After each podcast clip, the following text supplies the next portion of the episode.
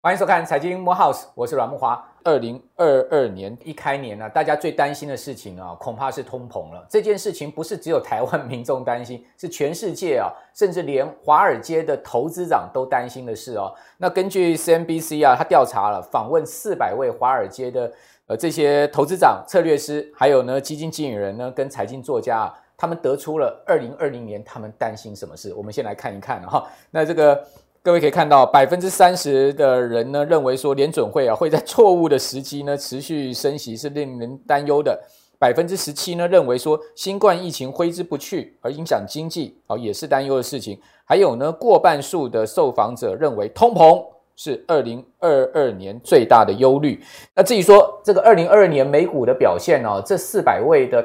投资界的大咖们呢，他们认为说呢，诶，今年的表现呢，涨势会明显收敛，因为毕竟去年哦，标准普尔五百指数涨了百分之二十七嘛，好，今年还能再涨百分之二十七吗？这个问题大了哈。那还有超过百分之五十，就一半以上的人呢，认为说这个标准普尔五百指数啊，这个二零二二年的年涨幅啊，会不到十趴。那接近百分之十的十八的人呢，预期会维持在两位数的涨幅，所以可见呢、不到两成啊，啊，认为会超过十趴的涨幅。那只有接近百分之十的人预估呢，会是持平的。所以说预估持平的大概也是比较少。好，所以从这个调查，各位可以发现哦，确实这个通膨啊，也是这些华尔街大咖们担心的事情。那我们根据这个主计处啊，针对这个台湾的物价所做出的调查，大家可以发现哦。到十一月，这个 CPI，所谓 CPI 就是消费者物价指数，就一般我们视为就是通膨率了。那可以看到它的这个指数呢，呃，是持续上升的，而且呢，它的年增率是达到百分之二点八四。那达到百分之二点八四呢，我们就是看看所谓的低所得家庭啊，他们感受通膨的压力会不会比平均的数字来得高？就主计处调查出来，各位发现，诶，果然这个所谓低所得家庭，他们的通膨的压力更高，达到了百分之三点零五的年增。也就是说呢，大家看到这些通膨的项目啊，从交通这个到通讯啊，到食物的支出，到居住的支出都居前。那这些呢，就是一般大家讲的食衣住行，大家必定要的这个生活支出。所以呢，越低所得家庭呢，他们在这些呃所谓固定支出上面，他们所感受的通膨压力越高。讲白话一点，就是有钱人比较没感啊。有钱人想这个计程车费多一百块，他也会有感吗？大概没感。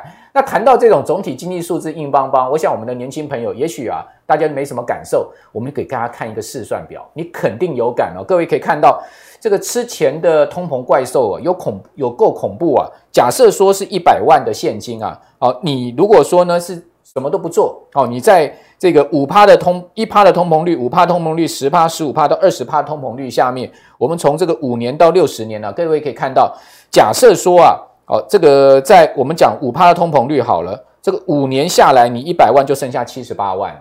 好，那你钱会归零哦。各位可以看到，如果说呢是在十趴的通膨率下面呢，第六十年你的一百万就完全归零嘞，归零哎哈。各位，如果是二十趴的通膨率，那更恐怖啊。各位看到是在这个第三十年的时候，你一百万就归零了。哦，当然我们不太可能有到三十趴、二十趴这么高的一个通膨率。我们一般抓好了，就算是一趴的通膨率，各位可以看到，到第六十年的时候，你的一百万也只剩下五十五万了，就是几乎就打对折了。所以也就是说，这个通膨啊，你不要小看它，就算是一趴通膨，更何况我们刚刚讲了这个去年的通膨率，全年下来主计总处统计将近两趴，是超过一趴的哦。就算是一趴，经过六十年，你的一百万也剩下只有五十五万了，少掉四十五万了。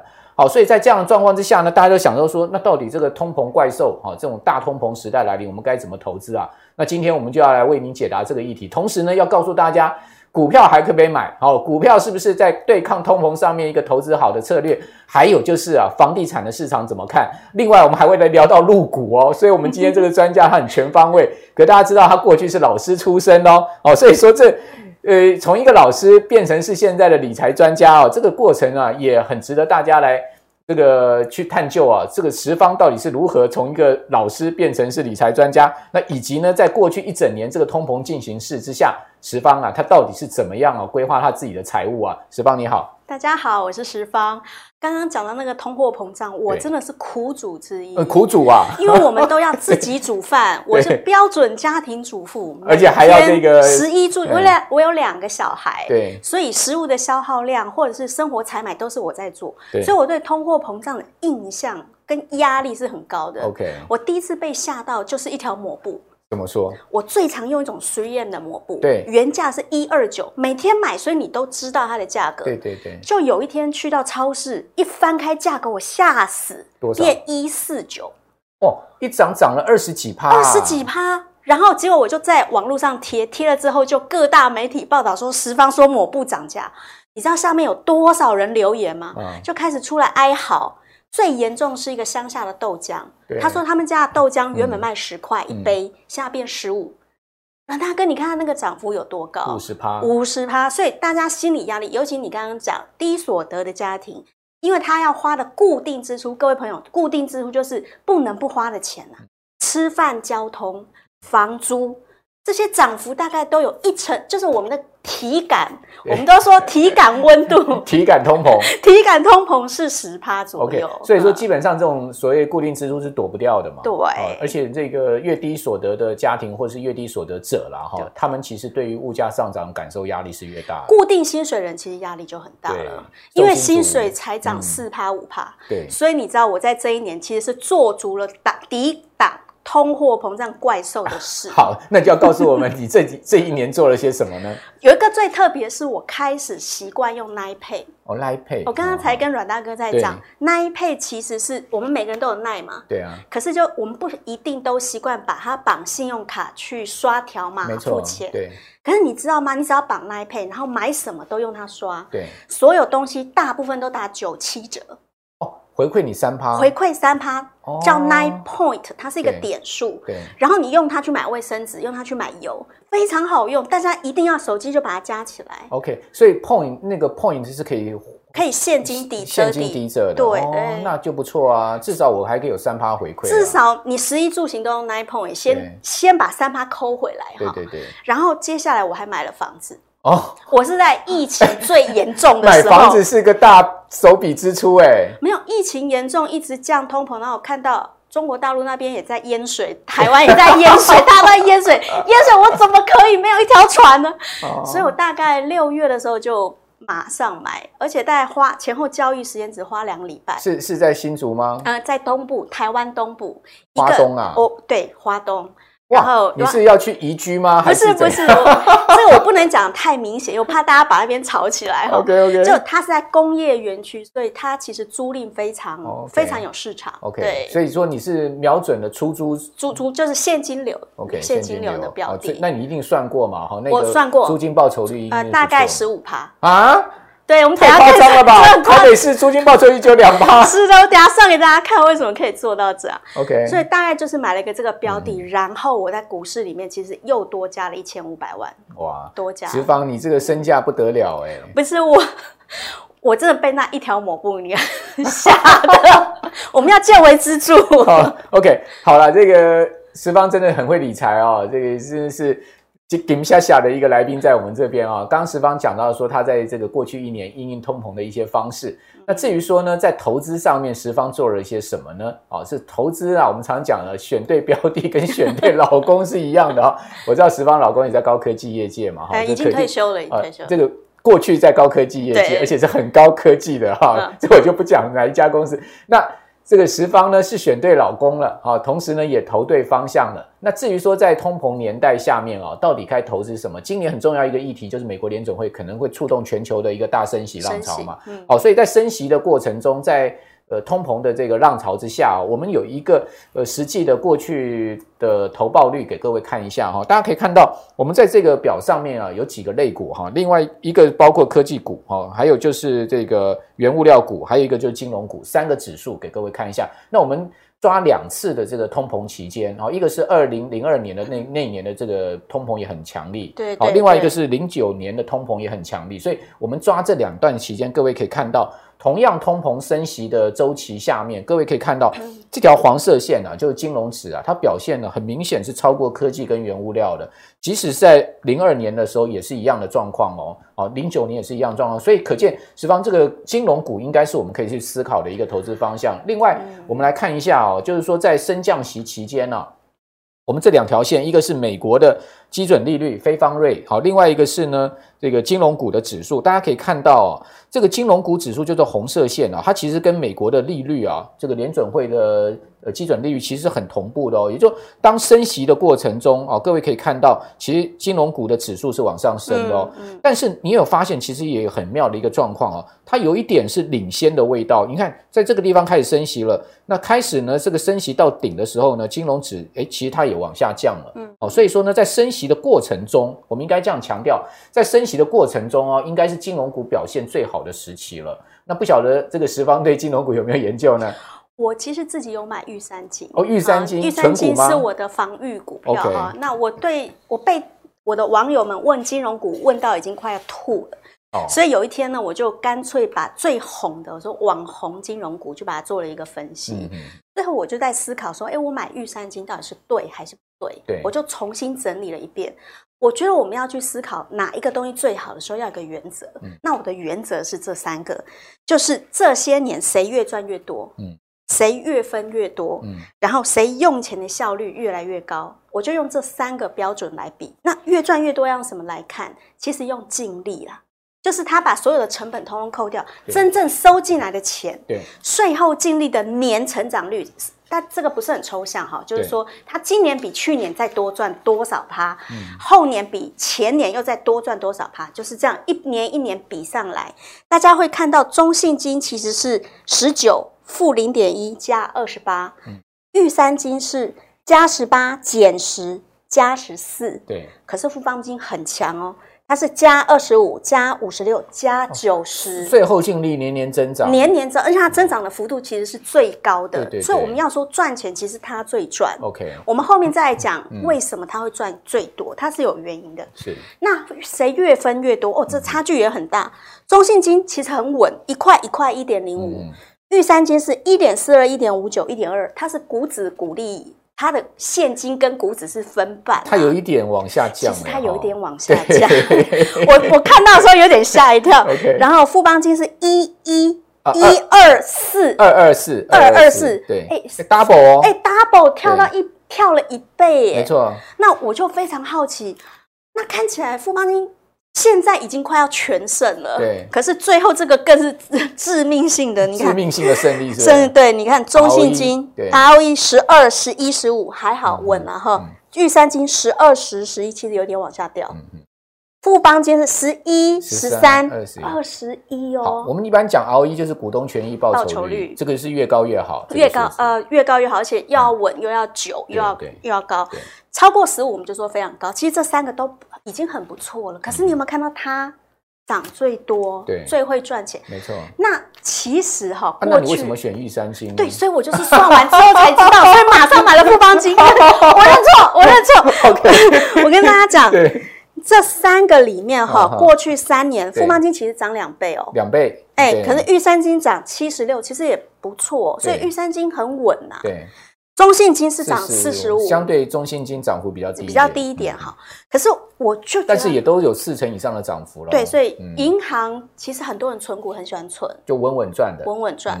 可是所谓的稳到底是呃，我们要看，其实现在银行要了解台湾银行生态跟体质，其实已经变了。对，嗯，木华哥应该知道，对，其实那个富邦金呢，它其实是有人寿，就是人。呃，寿险，寿险它也有银行啊，然后中信金其实也有寿险，有有有。然后你要知道，银行其实哈最近都在做整并，像它明年是要并那个日盛，对，呵，那日盛其实证券很棒，对，因为它的证券有老客户很多。我印象最深的是里面唯一没有寿险的哈，其实是玉山金。对，玉山金它是强调数位金融了，它比较在这个数位化做的比较好。但我觉得玉山金比较大的问题哦，就是它有配。配呃，这个有除除权，除权就它除权，它就是说有配现金股，它有配股票，对，哦，那配股票呢就会扩大它的股本，嗯，那扩大它股本，通常就会稀释它的 EPS。所以你要想办法赚更多，对啊，你才有办法填过去。那这个，因为台湾现在目前的金融业就很竞争嘛，嗯、要赚更多就比较辛苦了嘛。我觉得金鸡母真的是寿险呢。你看尹衍良最近，他为什么那个南山人寿大赚呢？就是因为人寿大赚。哎，其实人寿很赚钱。你知道中信金其实去年它的中啊、呃、中台湾人寿，对，它台对台湾人寿，台湾人寿，它台湾人寿赚了一千亿。对。然后这个富邦金、富邦人寿，你知道富邦人寿去年比前年光寿险的收益都多赚了九十趴。对，因为那个他卖那个疫情疫情保单。对。所以他的保单很赚钱，投资保单也很赚钱。还有他，他们很赚钱的是他们这个呃投资股票的部位，对，股息收入，还有他股票的增值。还有，如果以投资者来讲，富邦金其实很会投资。嗯、你看他去年啊，就是去年的事情嘛，就是滴滴的事件之后，他其实大举出清了阿里巴巴跟腾讯，嗯嗯嗯、所以你看他做决策其实还蛮。蛮好，蛮好的。这个十方用三家金控公司的股价来跟我们做比较，跟他们这个实际的营运情况来做比较，比较出来的数字就是。呃，让大家参考哈。那另外一个呢，就是说，到底刚刚十方讲到买房子这件事情，我已经买到花东了，但是呢，很重要，在殖利率很高哦，高达十五趴的一个这个房房屋的租金殖利率哦。嗯。好，那我们现在知道定存都不到一趴嘛哈。对。那我们来看一下，到底投资房子好呢，投资 REITs 好？哦，我们来讲说不动产证券化的这个投资标的啊，也是大家可以呃这个去思考的一个方向。各位可以看到哈，啊，通膨来临啊，这个美国 REITs 的涨幅啊。似乎啊，好像才刚开始。二零二一年就去年哦，呃，各位看到累积的这个主动主被动基金啊，流入美国的瑞驰啊，达到一百六十亿美金哦，这是二零一五年以来首次的净流入，就是流进跟流出相相抵了哈，就变成是一个净流入的一个状况。好，那全世界的瑞瑞驰指数呢，去年年表现哦都不错啊。其中以美国的道琼地产瑞驰指数，呃，全年上涨了三十七趴，这个其实超过美国大盘涨幅，因为大盘涨最多的是标准普尔五百指数，它去年涨二十七趴，所以它还超过很多，它表现最出色。其次呢，澳洲不动产的这个瑞驰也涨了这个十二点八六趴，日本不动产的瑞驰涨十一点一四趴，欧陆不动产的瑞驰涨了八点四八趴。哦，也都有将近一成的涨幅。那我就要请教十方了，就是说 REITs 好呢，还是实际我们去买间房子好呢？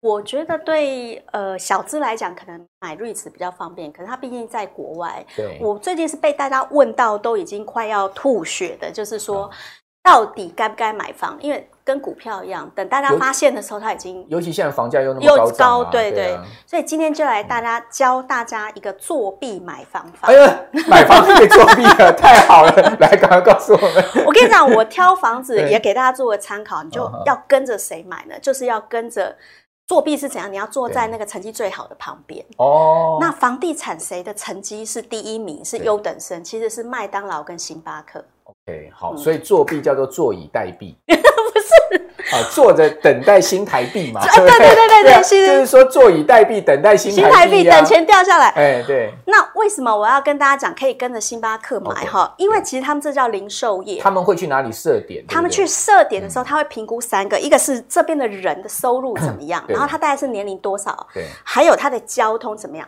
我跟你讲，星巴克会去挑年轻人，尤其是上班族，收入四万以上，因为这种人才会去买一百二的。拿铁咖啡，哦，你会吗？我我会，我很浪费。然后交通是他会去找那个地点，交通移动方便的。然后最后是区域活力，因为当他设一个点之后，他不希望他自己只在那边，他希望有店面互相烘托。嗯、所以我跟你讲，你去跟着星巴克买，还有跟着麦当劳买。其实蛮准的。然后，如果你现在在犹豫，你手边那套房要不要买？我今天要教给大家一个也是很很简单的公式。二手房怎么买？哈，你就把年租金除以头期款大于等于十趴，你就可以买。年租金除以头期款，假设我头期款是这个两百万，对，我年租金有二十万的话，这样就可以买了。对对，差不多这样。我算给二手房公式。二手房公式，我用算的给大家。我们来玩一个游戏，好，来玩一个游戏。来来，阮大哥，如果说你今天头期款是一百万，月租金是一万，那这房子可不可以买？头期款是一百万，月租金是一万块，就等于说一年有十二万。一年十二万，十二万，十二万去除以一百万嘛。十二万除以呃，大家数学好吗？那就可以啊，买啊，怕大家不好，十二趴就可以买。对，因为我跟你讲，一定要乘以十二个月哦。对啊，对啊。可是这十二个月的这一万块，必须要扣掉税金。对。你必须要净收入进来的，而且可能还要扣掉扣掉管理费、空租，对，真正收入。所以十二除以头期款就是十二趴。对。哎，十二趴过十，这是非常好的标的。对，大家不要觉得我说说，但是可能要稍微打一点折扣了，因为你刚刚讲还有一些成本的问题。哎，对，但是我要跟大家讲，我不是说说而已哈，这个是一个房屋网上的案例。来来，弄反了，弄反了，我帮你拿。对对。房屋网上的案例，这一个房子是大概一年前的，对，是真实案，它就是头期款，看起来很烂破旧哎。我跟你讲，可是它可以租到一万五，在哪儿啊？在台中。OK，一万五，现在租金很贵了啦，夸张。所以这种物件就可以买哈。对，看起来看有点像鬼屋，越鬼屋越有利润。来，OK，好，这个就是。二手房的话，那两百万如果只能租一万，能不能买呢？马上不行，因为你直接算出来，大概只剩下六趴。没错，对，而且还要扣成本，就不止。啊，可它就看起来很漂亮哦，这也是。网络上面的案件哦，它看起来就美多喽。对，九百九十八万这种房子，你买了就是会比较容易赔钱。所以这个十方有个买房的经验，就是整碎碎的二手屋你要小心，对不对？最好买那个像鬼屋的。这是指二手屋，我们那种你希望进来买进来收租的。对。那如果是新城屋怎么办？新城屋也有公式。新城屋要杀价啊。新城屋要杀价。可是你要怎么杀才会杀的？刀刀见骨，然后让他不会说你不要来了，对，不会讲说你是 OK 啊，你是行，你是行啊来，你是慢啊慢慢，你就跟他说我懂，因为我有看阮大哥的视频哈。好，这个十方是奥克，所以说以后就不要让他进门了，教你当奥克。我们要用成本重置法，就是说今天这套新房子如果有一天被核弹打到爆炸，哇，这恐怖啊！这个举例很恐怖啊。原地你重盖要花多少钱？对对。原地重划其实就是周围的土地，它取得的土地，如果说是六万一平，然后三十，对，三十平就六三一百八嘛，一百八，对。那你的建平，你到时候去看你室内面积大概多少？是是。大概现在建品就抓十万，OK，十万一平，十万一平的成本啊。那你把它加起来之后，然后上浮两层，对，建商还是要赚，对，所以你不要给他杀到他没赚，那他干嘛？为什么要卖你？你是他小三吗？对，所以是不是你就土地建造加上呃上浮二十趴，然后用这个价格去跟他杀价？OK OK，嗯，好哇，这个是直接把建商的这个骨头价都算出来了，对不对？欧米的哇，这个十方你真的也蛮狠的哦，这个很角色就对了哈，这个下。是我们建商看到十方去，就直接把底价摊出来就好了，也不用也不用让他团购价，对，不用让他去算一下你的这个骨头价在哪里了。好，这个所谓的这个中古屋的买房配包啊，然后同时呢教大家这个头期款怎么去算月租金，到底这个房子值不值得买，以至于呢，如果你要去买新呃这个预预售案的话，哦，你怎么去跟建商谈？哦，谈到人家心坎里，但是也不会觉得你这个人就是奥客，对不对？好，这些都是很重要的经验值。另外，我知道十方您在这个 A 股琢磨很多嘛，哈，入股琢磨很多，是不是来告诉一下我们？呃，今年二零二二年的 A 股是不是能碰呢？因为我知道去年的入港股其实表现的不好，对不对？尤其是港股真的表现的非常差，跌破两万三千点大关嘛。港股最凶，一路一路砍下去，尤其是一些港股的科技股，真的是跌到真的是翻车了，并轨了。但是我也看到最近香港有很多上市公司开始在实施库藏股，对，哦那是不是代表说呢？这些大老板们也觉得港股见底了呢？啊，那今年港股、入股、A 股是不是有机会呢？哦，这是一个严肃的话题，所以 我今天很有诚意哦。首先，我先直接讲答案好了，好，就是说明年到底 A 港股会不今年，今年 A 港股到底可不可以进？我以我自己来讲，我不要说你们，我自己觉得没有机会啊。我先讲答案，我觉得没有机会，真的哦。嗯，那我们现在就来讲原因是什么？A 股十大产业，噔噔噔噔，十大产业，汽车、手机、教育、Uber。房子、晶片、游戏、零售、直播跟团购哦，我再回去整理的时候，我觉得伤心的不得了。对，汽车最有名的就是上汽跟大众。对，可是我给大家看一个表哈，它的第一名上汽跟大众，你们有没有看到过去呃？到三 Q 为止了哈，它的营收是下降了百分之十八，第二名是下降了百分之十三。对，那它的零售就是车子其实卖不出去，那关键是什么？因为他们现在用新能源车。对，呃，那习近平说要碳中和，这是政策。对，碳中和、新能源车，那这两个牌子原本的汽油车有点卖不动哦。被新能源车 cover 掉了，就被那些电动车给吃掉了。对，所以在政策上，其实这两个龙头不会起来，所以他们的股价也都跌得很凶。呃，没有很凶，但是我觉得不会跌很凶，跟它会不会涨是两件事。对对对对对。那如果它业绩不能涨，就算跌得凶也没也没有用。对啊，对，我们还是要看会涨的。它业绩如果不会起来，你你也没有用哈。那第二个呃，教育我我想我们不不用猜就会知道哈。最有名就是好未来是跌八十，好，它高途是跌八十。过去中概股，美国的中概股跌最惨的头几名都是教育类。对，嗯，因为他们就是不准补习了。这是双减，哎，其实那个是很夸张的政策。现在所有中国小朋友是。真的没有补习班的，对，不能去，所以下课就回家了。老师上第八节，老师上也不能玩电动，不能玩电动，电动有规定的时间，对，六日 六日可以打，六日可以打，对，但也限制时间。这真的是对他们苦口婆心这样子哈。然后再来 Uber，大家最有名就是滴滴了。哦，滴滴可以用什么成语来形容它呢？就是。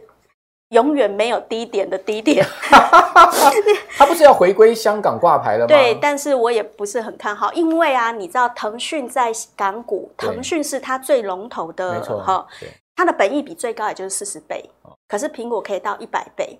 我今天讲难听一点，就是说，今天一双鞋子摆在贵妇百货卖是卖六万，嗯，可是你摆在菜奇亚卖是卖五九九，嗯，所以这本益比不同，你你就算是。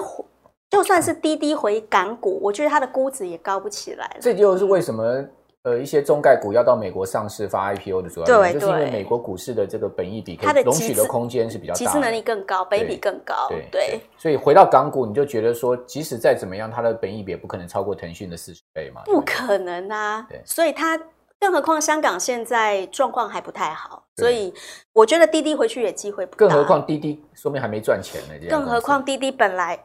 本来是呃有机会的，结果它股价跌的真的是非常惨哦，暴跌了。对对，你看那个孙正义这一年他比我们还更上心哈。那恒大呢，就是很红的，就是房地产。那房地产是因为三条红线。其实大家不要把这东西讲太抽象，简单讲就是它的负债比不能太高。你知道以前我我们在看中国房地产的股票的时候，随便随便它的杠杆都是敲到九成。对。负债比都是九成，可是为什么它 run 得起来？因为它其实用最快速度融资，马上又卖，融资又卖。可是因为它现在二手房就是二手的房子有点卖不动，人就是这样子，看跌的时候，二手房在跌，其他人也不敢进去买，没错啊，所以它资金就开始有点流动不了。那恒大其实也是很惨嘛，哈，现在已经在卖。几乎是在卖房卖车在求生了。我说老板卖飞机求生，卖豪宅，卖总部 还不准他跑，你看这多多惨。好，好，那中芯国际这个我觉得是流年不利了。哎，中芯国际股价也跌很多哎。我跟大家讲，中芯国际最猛的这一跌，其实在这个时候。对。那这个时候发生什么事，你知道吗？蒋尚义离职。哦，是。二零二一年的十呃六月左右，嗯，就是。中心遇到的问题是，台湾的台积旧高管纷纷离开啊，对对，所以因为技术的还有它的技研发资金，其实在逐年下降，嗯嗯，所以它其实现在有点走弱，因为它的它不能只走成熟制程嘛，嗯，它的关键。毛利最高的哦，就是那个最难做出来的东西。而且中芯也受到美国的这个抵制嘛，对不对？对，所以你看，晶片也其实是十大产业之一。我有没有玩啊？大家有没有悲伤？那接下来就要讲游戏产业。呃，游戏产业这个手游是为什么？其可是我其实我唯一剩下来的希望是我比较看好还是腾讯。如果以我个人来讲。腾讯的问题是在于说游戏不能玩嘛，限制时间，所以腾讯你看它股价也是一路下去。那王者荣耀没了，王者荣耀没了，王者没荣耀了。那我最伤心的是阿里巴巴。对啊，阿里巴巴最近那个巴菲特的老伙伴芒格不是一直抄底吗？嗯、不是加码阿里巴巴，所以阿里巴巴其实大家现在应该很纠结，就是我该不该进哈？那我自己可能，或者说手上有阿里巴巴人要不要卖呢？我自己可能会进腾讯，我可能还不会进阿里。阿里原本我就。觉，因为我那时候在分析它的时候就知道，它在前两年就已经出现疲态。嗯，可是它最大的希望增长最快的其实是花呗。对，是他那个借贷花呗、借呗、借呗。对，那那这些都已经被卡住了。蚂蚁金服，所以他要上市前，就我非常看好了，因为那是增长很快的东西。可它被卡住之后，哇，它增长力道就下去了，因为它支付宝覆盖率已经很高了，就说这东西已经大家都用了，没有再增长了，那你要怎么赚钱？那阿里巴巴跟腾讯不一样，腾讯是投资别人成为别人股东，所以他不是他自己，他有一百个分身，嗯，所以别人会帮他赚钱。阿里是什么都自己握手上，那他最近又是在做卖菜，他卖菜那个没有成功，你知道吗？因为他们做菜市场团购，结果又被掐住。哎，就是说你们。习近平说：“你不可以挤压小摊商的空间，让他们不能生活。”对，因为基本上实体经济跟虚拟经济是一个互斥的嘛。可是，如果你虚拟经济太强，那你可以让它转型啊。对呀、啊。哦大陆可能就是思考，就是说他还是要让实体经济有条活路。对他，对，所以他有这个思考，所以以至于阿里巴巴做这个也被卡，做那个也被卡。哇，那这什么都被卡，那阿里又动弹不得了。再加上阿里的老板马云也是被盯盯得很满头。最近最严重的事情，其实最严重的事情就是那个维亚，大家可能不熟悉。维亚，维亚直播主，直播主，哦，那个被查税嘛？你知道维亚赔了多少钱？六十亿台币。对。哦，我是说交税可以交到六十亿，十亿人民币，十十三亿人民币，十三亿人民币。他说哇，你可以交税交到六十亿，你到底赚多少钱？因为维亚是一个标准的团购啦，就是说我今天在这里卖货，然后你们呢把面膜卖给我低于市价，对，那就跟我们电视卖卖面膜一样，对。所以维亚它本身吸金能力很高，可是它是怎么红起来的？它的关键是阿里巴巴推二零一四年推直播。原本阿里巴巴东西有点卖不动，可是，在二零一四年的时候，他推直播，维亚就是第一批黄埔军校，就是第一批的直播主。Oh, okay. 就你看他做起来之后，他大概四个月内就卖了一千万的货，哎，四个月，所以他的那个 卖货能力很强。可是现在维亚一被查税之后，阿里巴巴当天股价其实就跌五趴。原来是这样子，维亚就是阿里巴巴啊，池鱼池鱼之殃就对了。对，okay. 那最近还有打直销啊。那对夫妻，啊、直销那对夫妻，那对夫妻不就很惨吗？对不对？所以除了维亚以外，还打直销啊。直销本来就很危险，在在中国本来就很危险。好，那直销还有刑责的嘞，是要坐牢的有啊。中国大陆如果做所谓的传销是有刑责的，哇，好危险。对啊，所以那个还不只是被查税要罚钱而已。舔着刀尖过日子，所以团购美团也下跌了。好，因为既然不让你直播，直播团购很多现在都直播嘛，抖音也直播，对，所以团购股也下跌。好。那现在我们讲十大产业，那关键是在于它会不会涨嘛？我们讲这么多，我们知道它很惨有什么意义呢？有时候危险就是机会，我们会有时候会这么想。对啊，不入虎穴焉得虎子，对不对？那我怎么看这件事情？作为这么老老经验的股民，我怎么看呢？我们要去看这一切的关键都在谁，而这个因素有没有被去除？这一切的关键都是为什么直播会被卡？为什么阿里巴巴、蚂蚁金服不能上市？为什么能源车现在通通要变成电车？油车要变电车？这一切都因为这个人嘛？等等等等，配个月，大大 大大。对，我不是说他好，他在定调呃大陆的政策、法院政策，以及他决定，我今天学生就是要让他不上第八节，不可以补习。那由他来制定政策，而这一切是因他而起。那这时候我们就要问：这个因素会去除吗？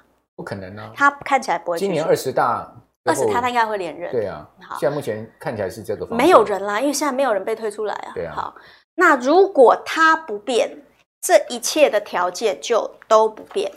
如果这一切不变，那一切大的环境就不会改变，所以他要改善，我觉得没有机会。那大大看好的产业，他在扶植的产业，应该我们也可以注意吧。比如说电动、电动车电池、电动车电池、宁德时代啊、宁德时代，对，或是说隆基股份啊。所以你能看的就只剩下它有机会在高科技产业赢的。可是我想提醒大家，我是这样看，中芯其实在中国也喊了很多年了，就是晶片救国哈。那他为什么没有做起来？你们要重新思考是有没有这个环境把它做起来。是，也就是说，在中国这个环境里，什么产业才是做得起来的？我觉得其实它不应该。以我来看，我觉得电商本身还是很有机会。如果是我，我会喜欢的会是腾讯。对，为什么？因为如果是我，我你知道吗？腾讯是赚一块钱就投资一块钱的公司，也就是说，它底下它不是它自己，腾讯同时拥有全世界，不是全中国。嗯前五大游戏机里面有三家是它，对啊，所以今天它在中国被禁了，可是它其他的公司还在赚钱，那这种我就会比较喜欢。虾皮它也有股份啊，对，最近它要卖虾皮的股票，虾皮股价就大跌，虾皮一跌跌了十几二十趴，你看。腾讯要卖股有多大威力啊？所以你你看，就是说我们开始可以看腾讯，然后看龙头阿里，我现在不敢碰，哦、我个人不敢碰。对，所以这个芒格买了，呃，只是参考而已，啊，不要说芒格买了，我就要跟着他屁股后面走。我觉得他的这个，我们必须再等他两三年了，对，等他这一个过去。嗯，然后看看他有没有机会。OK，好，所以看起来这个十方还是比较尬以房子了哈，不动产的部分，然后这个是率先已经是投入到花东地区这个开拓这个东半边的这个房市的先锋啊，先锋先锋。好，好，那我们今天跟大家谈的方向非常的广哈，从这个生活理财哈，一直到这个地产啊哈，包括金融股到底可不可以投资，我们也告诉您了。哦，另外呢，入股 十方今年还是打个叉叉，大家参考。好，那我们财经幕 House 啊，我们会不断的请啊这个很好的来宾来跟我们所有观众朋友啊谈谈他们的想法啊，以及他们对市场的看法。我们财经幕 House 呢，除了在 YT 上直播之外呢，您在脸书上也可以搜寻到我们啊，同时在 Pocket 上面也可以搜寻到我们。我们今天非常谢谢石方来到我们的节目现场。那如果您喜欢我们的节目的话，你可以帮我们点阅啊，然后帮我们这个按赞加分享好，您的支持是我们财经幕 House 前进最大的动力。好，谢谢我们所有观众朋友的收看，我们下次再见，拜拜。